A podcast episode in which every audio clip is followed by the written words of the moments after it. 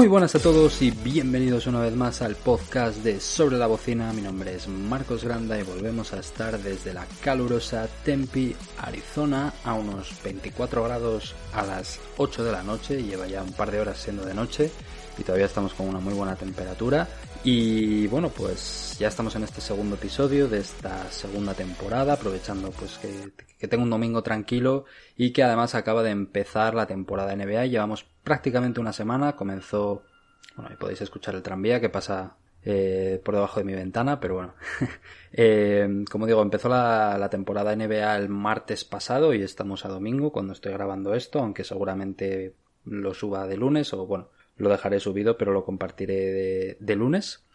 Y, bueno, pues eh, ya se pueden empezar a hacer algunas pequeñas conclusiones, ¿no? O bueno, más que conclusiones, comentar cierto tipo de cosas sobre lo que nos deja esta NBA en la primera semana. Y lo primero, pues bueno, que es que es muy pronto para sacar conclusiones. Evidentemente, eh, toda primera semana de cualquier competición, y más en la NBA, en la que se juegan dos o tres partidos a la semana, pasan cosas que normalmente no, no van a seguir sucediendo. Hay equipos que empiezan ganando los dos, tres primeros partidos y parece que, que, que pueden ser eh, uno de esos equipos que, que sea la sorpresa, que, que, este año vaya a hacerlo muy bien. Al igual que hay equipos candidatos que van a empezar perdiendo dos de los primeros tres o incluso los primeros tres y tampoco quiere decir absolutamente nada porque al final eh, más o menos sabemos que entre los 40 y 50 partidos terminarán ganando porque es una cifra normal para, para, un equipo candidato, ¿no?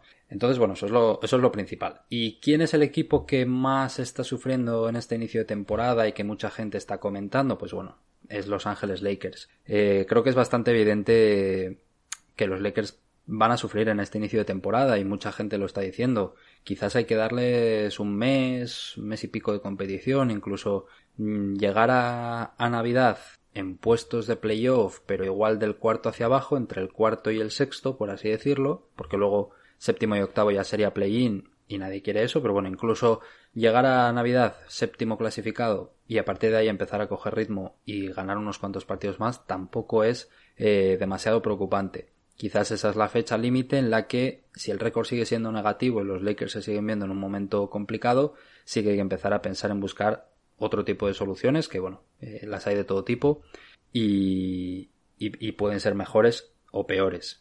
Eh, uno de los temas, pues yo creo que más importantes en el tema de eh, cuando hablamos de los Lakers, cómo, cómo se va a compenetrar el equipo, la química de equipo. Al final los dos primeros partidos, sobre todo el primero que perdieron contra los Golden State Warriors en la noche inaugural de la, de la NBA, partido que me pude ver íntegro y que disfruté bastante porque fue un muy buen partido de baloncesto, ya aparte de, de que jugase Stephen Curry, que es uno de mis jugadores fetiche, y de que jugase los Lakers, que es mi, equipo favorito en este caso, eh, lo disfruté por, por la calidad del partido, ¿no? Perdieron los Lakers, ganaron los Warriors porque estuvieron un poco más acertados en el final y un poco más tranquilos, eh, pero bueno, ese fue quizás el mejor partido de los Lakers y luego el siguiente perdieron de una manera bastante catastrófica ante Phoenix. Es cierto que al final acaba siendo solo de 10 puntos, pero la, la desventaja llega a ser de 30 y solo recortan hasta 10 en los últimos minutos cuando ya el banquillo de, de,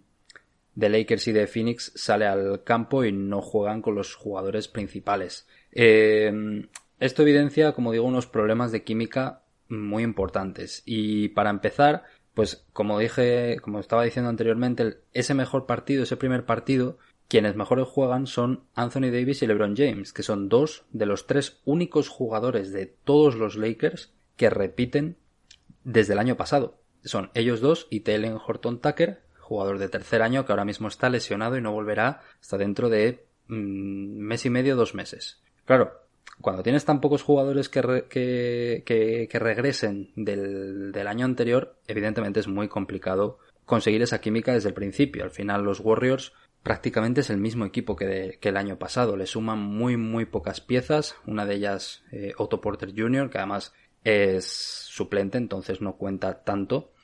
Pero en el caso de los Lakers sí que es cierto que hay caras conocidas porque Dwight Howard y Rayon Rondo, por ejemplo, estuvieron en la temporada en la que los Lakers se hicieron campeones, pero eh, son los únicos nombres así de, de jugadores que ya han jugado con LeBron y con Anthony Davis y eso se está notando. Y hay un grave problema y es eh, el encaje, el fit, como dirían aquí, de Russell Westbrook en este equipo. Yo tengo que ser sincero y como aficionado a los Lakers en ningún momento me gustó el fichaje de o el traspaso de Russell Westbrook. Entiendo por qué se hace. Entiendo que eh, tras una temporada plagada de lesiones en la que LeBron James y Anthony Davis se perdieron muchísimos partidos, de hecho creo que fue el récord para ambos de, partidos perdidos en una misma temporada, busques una tercera estrella o un tercer gran jugador, porque no sé si se puede seguir considerando a Westbrook una estrella, que eh, te cubra esas noches en las que te vayan a faltar uno o dos de, de, de, los otros dos jugadores principales, ¿no?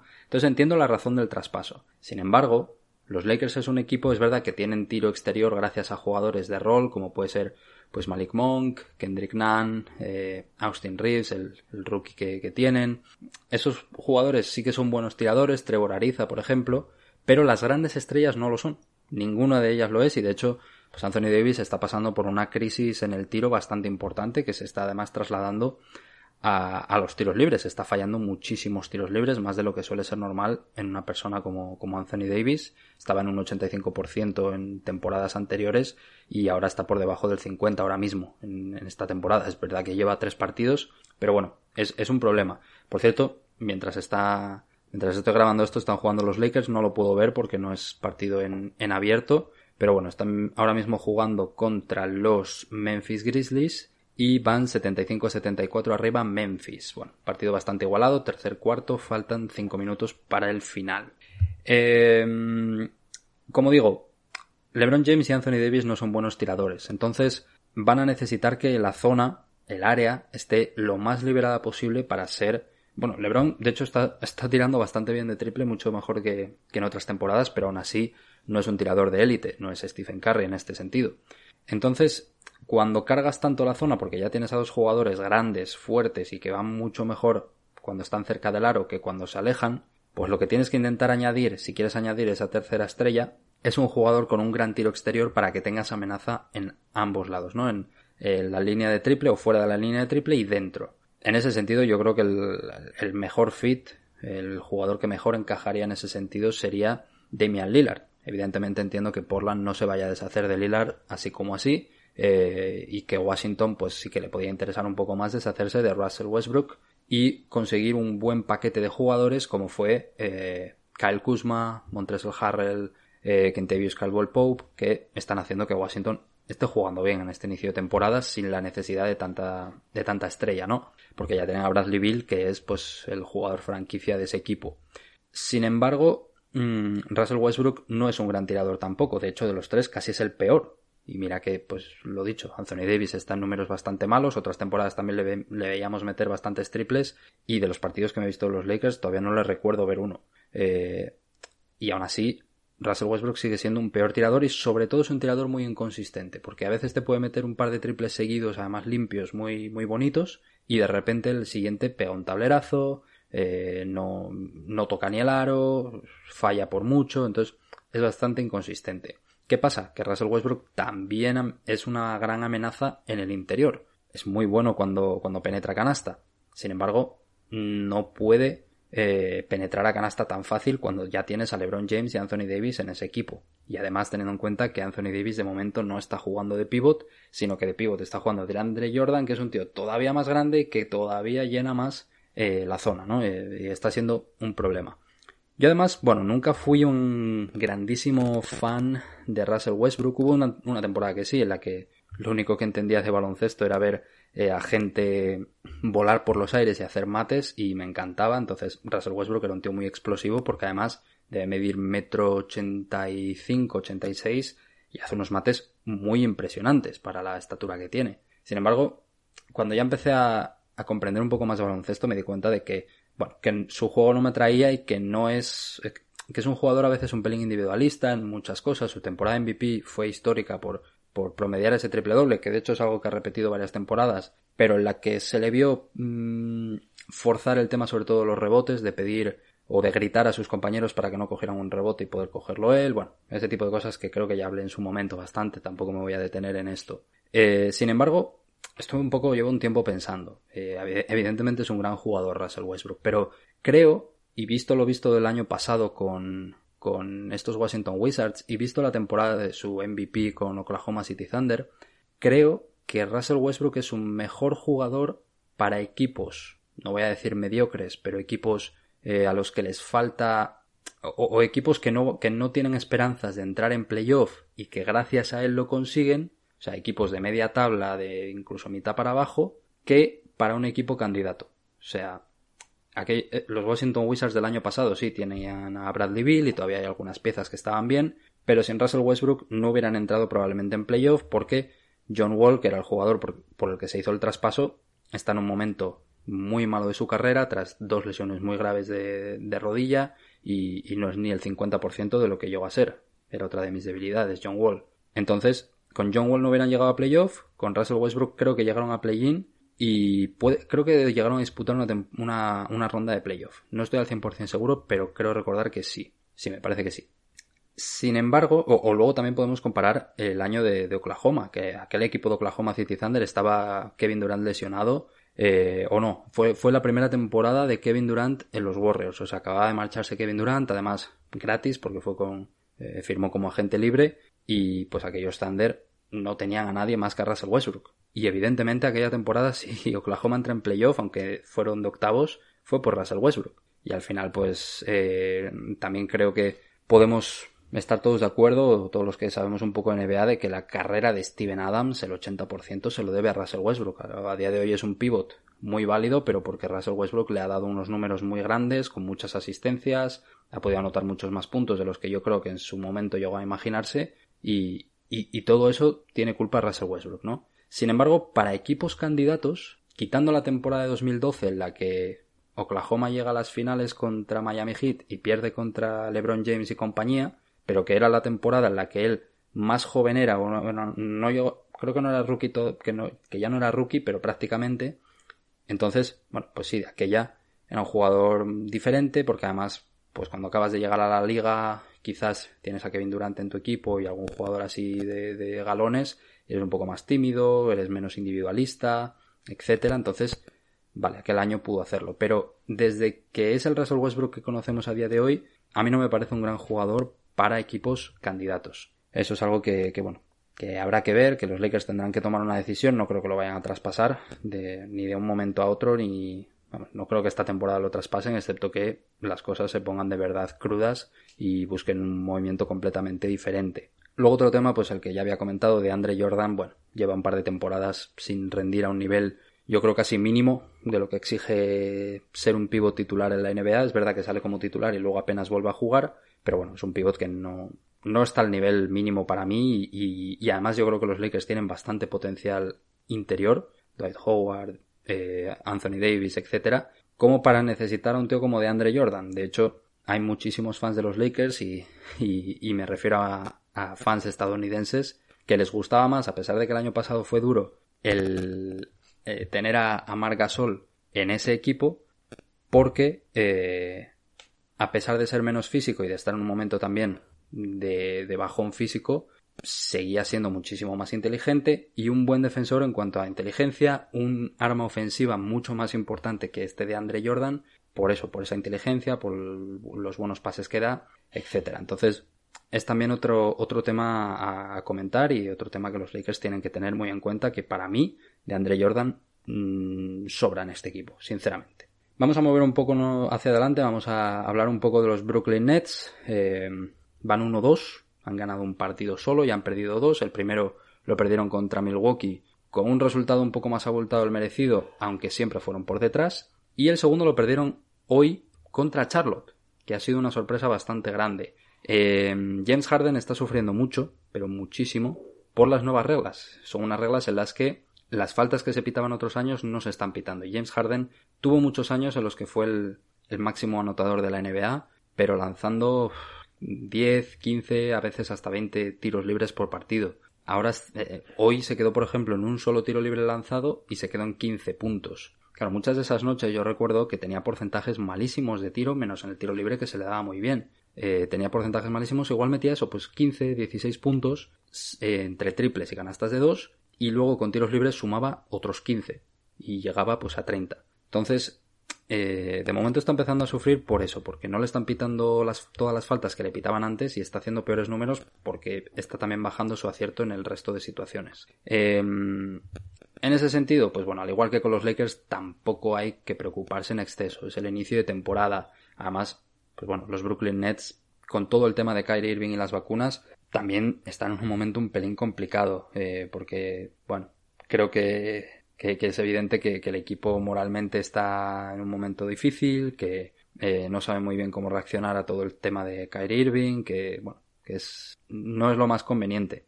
Eso, eso, es, eso es evidente. Entonces, bueno, primero tienen que solucionar ese problema, que no sé si tiene solución. Yo, sinceramente, ya lo dije en el anterior capítulo, intentaría buscar un traspaso por Kyrie. Si no se puede, pues intentar buscar alguna otra solución. Pero sobre todo, pues tener claro que, que hay que hacer un equipo y de momento hay que hacerlo contando sin Kyrie. Entonces hay que conseguir que los Brooklyn Nets de Kevin Durant y James Harden sean un equipazo. Creo que lo pueden conseguir. Yo creo que al igual que con los Lakers hay que ser un poco pacientes. Sufrirán, pero bueno, no debería haber demasiado problema porque siguen teniendo una muy buena plantilla. No son solo ellos dos, sino que objetivamente tienen a la Marcus Aldridge, tienen a Blake Griffin, tienen a Paul Millsap, tienen a Patty Mills, que está a un nivel increíble en este inicio de temporada. O sea, tienen un muy buen equipo los resultados irán llegando. El inicio de temporada es un poco complicado y pues Charlotte está con la flechita para arriba, entonces es algo que puede suceder, ¿no? Otras conclusiones que nos deja este inicio de, semana, pues bueno, Stephen Curry.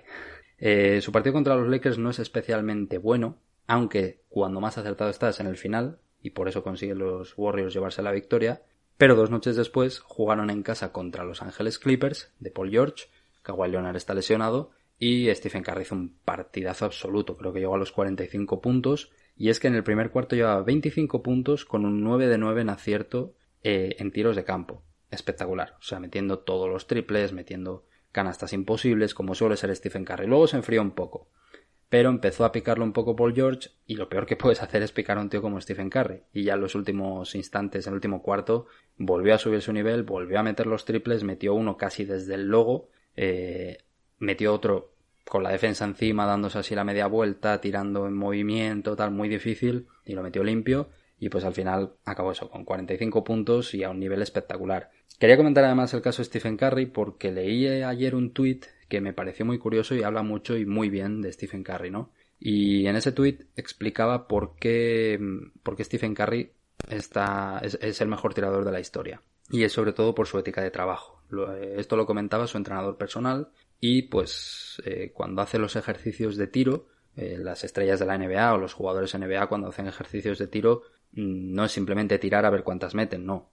Sobre todo los buenos hacen una serie de tiro con muchos tiros y si fallan X número de, tiros tienen que volver a empezar. Muchos de ellos es fallar uno solo. Eh, Ray Allen lo comentó hace poco, que sus ejercicios de tiro, en cuanto fallaba uno, se volvía al principio y empezaba a hacerlos todos, todos, todos, todos, hasta que los metía todos. Sin embargo, Stephen Curry ha dado un paso más. Ya no le vale con solo meterla, sino que está empezando a usar la tecnología para analizar la trayectoria del tiro y si el tiro no es perfecto, no va en la dirección correcta, con la fuerza necesaria, y entra limpia sin tocar nada más que la red, cuenta ese tiro como fallado. Entonces vuelve a empezar con toda su, su, su serie de tiros. O sea, eso ya te dice mucho de, de, de, por qué con 33 años no es que siga el nivel de, de años anteriores, sino es que lo ha mejorado. Es que se pasó un año entero lesionado por una lesión de muñeca, además. No recuerdo si fue la derecha o la izquierda, pero bueno, fue una lesión de muñeca. Y desde que ha vuelto está a un mejor nivel de lo que estaba anteriormente. Está a un mejor nivel de su temporada como MVP unánime.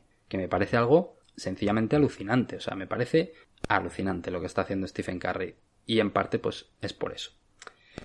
Seguimos adelante y bueno, eh, un pequeño comentario así sobre Ricky Rubio, creo que, está un nivelazo. Eh, ya sé que yo no soy muy, muy imparcial en este sentido porque me encanta Ricky y todo el mundo lo sabe, pero eh, la última victoria de Cleveland Cavaliers, que están 1-2, cuando es un equipo que se supone que debería sufrir mucho más porque no tienen una gran plantilla, pues ha sido una gran victoria y Ricky Rubio fue el, hombre principal. Para empezar, creo que fue el máximo anotador de su equipo y si no fue el segundo, pero es que además sus últimas acciones del partido son claves para la victoria. Anota cuatro puntos en, en el último minuto con dos muy buenas acciones, además una penetración y uno de esos tiros que empezó a hacer en el Mundial que, que está así también tirándose de lado de, de media distancia en vez de triple como es Stephen Curry, pero también así tirándose hacia un poco, un poco de lado. Y en el siguiente hace una asistencia entre las piernas a un compañero que no consigue anotar, pero recibe falta, mete los dos tiros libres y acaba ganando el partido Cleveland. Entonces, bueno, la verdad que es un gran nivel de Ricky Rubio. Están además la gente en Cleveland bastante contentos con él. Está habiendo bastantes buenas reacciones en, en Twitter. Bastante positivo todo. Así que bueno, pues, pues muy contento por él y a ver si sigue a este nivel. Y ya, pues para acabar, comentar un poco la lista de 75 aniversario que sacó la NBA de los 75 mejores jugadores de la historia de la NBA. Pues, hombre, muchos de los nombres son esperados, eh, evidentemente LeBron James, Kobe Bryant, Michael Jordan, etcétera, todos ellos están. Magic Johnson, Larry Bird, etcétera. Sin embargo, pues hay unas, como siempre, evidentemente hay polémica. Cuando se sacan este tipo de cosas de los mejores X, siempre va a haber polémica. Y pues esta lista no se libra de ella. Mm, hay mucha gente que metería a Dwight Howard, bueno, podríamos mm, argumentar sobre ello, ¿no? Podríamos discutir sobre ello. Sin embargo, yo me quiero centrar un poco eh, en lo poco que han tenido en cuenta los jugadores internacionales para ser una liga mm, tan internacional y que además últimamente a la NBA también le gusta ese título de ser una liga internacional y de, tener tanto jugador de, fuera de los Estados Unidos, teniendo en cuenta que el último MVP es eh, Nikola Jokic, que es serbio, el anterior durante dos años seguidos fue Yanis Antetokounmpo, que es griego, Luka Doncic fue rookie del año hace muy poco, que es esloveno, entonces, teniendo en cuenta la importancia que tienen los internacionales, pues hay para mí tres grandes ausencias. La primera, hay que barrer para casa y no me puedo creer que Pau Gasol no esté en, ese, en esa lista. Pau Gasol tiene dos anillos de la NBA, tiene varias selecciones al mejor quinteto de la temporada y varias selecciones al segundo mejor quinteto y tercer mejor quinteto y ha disputado creo que unos 5 All-Star o más. Creo que, creo que puede que hasta más.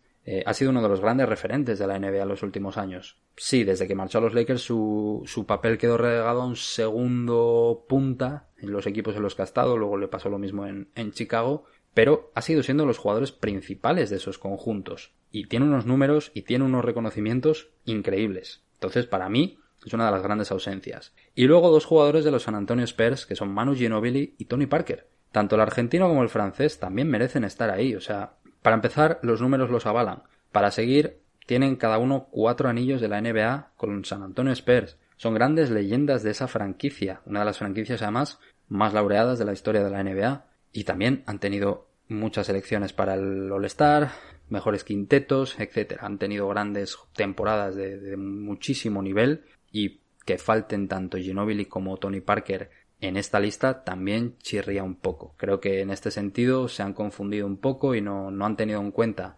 a, a los jugadores internacionales o no los han tenido tanto en cuenta como deberían y creo que es un error. Creo que es un error grave de la NBA porque eh, mucha gente lo, lo, está comentando con el tema Pau Gasol, no solo aficionados a los Lakers o aficionados a los Memphis Grizzlies, sino aficionados en general. Y Ginobili y Tony Parker lo mismo, porque al final, bueno, San Antonio Spurs no es que sea una franquicia con muchísimos aficionados por Estados Unidos, al final es sobre todo la gente de San Antonio, pero todo el mundo admite que han sido dos grandes jugadores y que merecen estar en ese puesto. Así que bueno, eh, Creo que con esto lo voy a dejar. Creo que, bueno, que hemos tocado bastantes palos de esta primera semana de, competición de la NBA. Eh, a, partir de ahora, pues a ver qué, cosas van sucediendo. Los Phoenix Suns, el equipo de aquí local, también está empezando con un poco de dudas, un poco complicado. 1-2 van también. Eh, perdieron además de una paliza bastante importante contra Portland, pero ganaron bastante solvente a Lakers. Entonces, bueno, eh, yo creo que al igual que le pasó a los Lakers el año anterior, pues los Phoenix Suns pueden sufrir un poco al principio por haber jugado una postemporada, además la primera en la carrera de muchos jugadores y de haber descansado menos. Eh, Devin Booker y Chris Paul viajaron a, bueno, Chris Paul no estoy del todo seguro, creo que sí, pero puede que no. Eh, mínimo Devin Booker viajó a, a, los Juegos Olímpicos, entonces todavía tuvo un verano más corto, entonces bueno, creo que es normal que se empiece así, lo dicho. Al final esto no es como empieza, sino como se acaba. Son 82 partidos de temporada regular. Por perder 3, 4, 5 partidos en las primeras dos semanas no pasa absolutamente nada, porque lo importante es terminar la temporada regular por encima de las 40 victorias. Si terminas por encima de las 40 victorias y en récord positivo vas a entrar en playoff. Y si entras en playoff con una buena dinámica tras haber ganado los últimos 6 partidos o ganar 10 de los últimos 13 o 14, vas a entrar a playoff con una buena dinámica y, puede que te lleves victorias aunque no seas el, el equipo mejor rankeado. Así que bueno, paciencia con estos equipos, paciencia con, todo. Voy a mirar a ver cómo están los Lakers para daros la última noticia eh, actual. Ganan ahora mismo 100 a 94, 6 de diferencia con 8-22 para que termine el partido. Y los Warriors, a falta de un minuto, ganan de 10 a Sacramento. Entonces parece que los Warriors van a empezar 3 a 0.